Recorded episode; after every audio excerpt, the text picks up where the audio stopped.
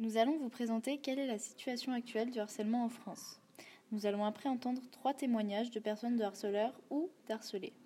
Nous allons évoquer les conséquences du harcèlement.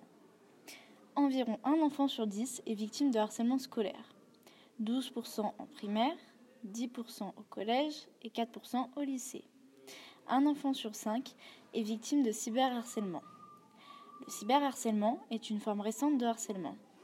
Avec l'utilisation, permanente des nouvelles technologies de communication, le harcèlement entre élèves se poursuit en dehors de l'enceinte des établissements scolaires.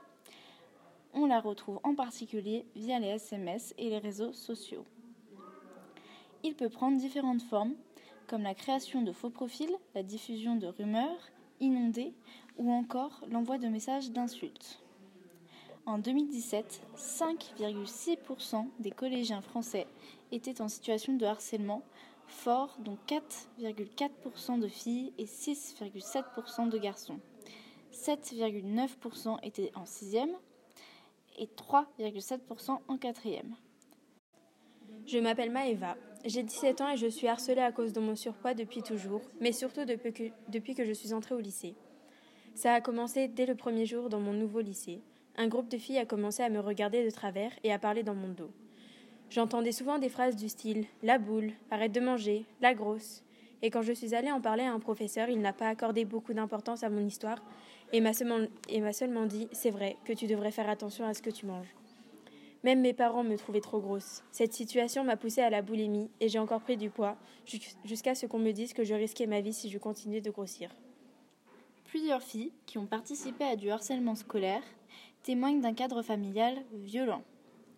Impossible pour elles, à 8 ou 12 ans, d'avoir du recul sur la violence de leur comportement, alors qu'elles ne font que reproduire ce qu'elles vivent.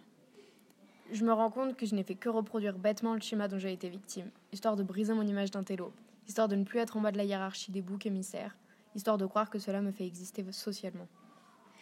C'est sans surprise que la plupart des harceleuses ont été victimes de harcèlement scolaire avant de devenir bourreaux. Frapper fort, mais surtout frapper d'abord pour ne pas être soi-même frappé. Pour moi, c'était juste un moyen de défense, ma carapace pleine de piquants. On peut y voir une contradiction. Puisqu'elles ont été victimes, elles connaissent exactement la conséquence de leurs actes. Je m'arrangeais toujours pour que l'attention des gens se porte sur un bouc émissaire. Comme ça, j'étais sûre que pendant qu'il lui faisait sa fête, à elle, ce n'était pas moi la cible. Cette nouvelle tendance démultiplie dangereusement l'impact dévastateur sur la victime pouvant la conduire jusqu'au suicide. Les conséquences sont beaucoup plus graves et plus rapides également.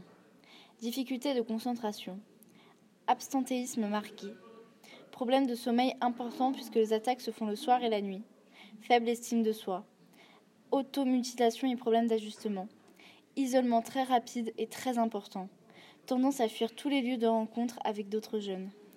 Le suicide est la deuxième cause de mortalité chez les jeunes et un quart des enfants harcelés ont déjà pensé au suicide.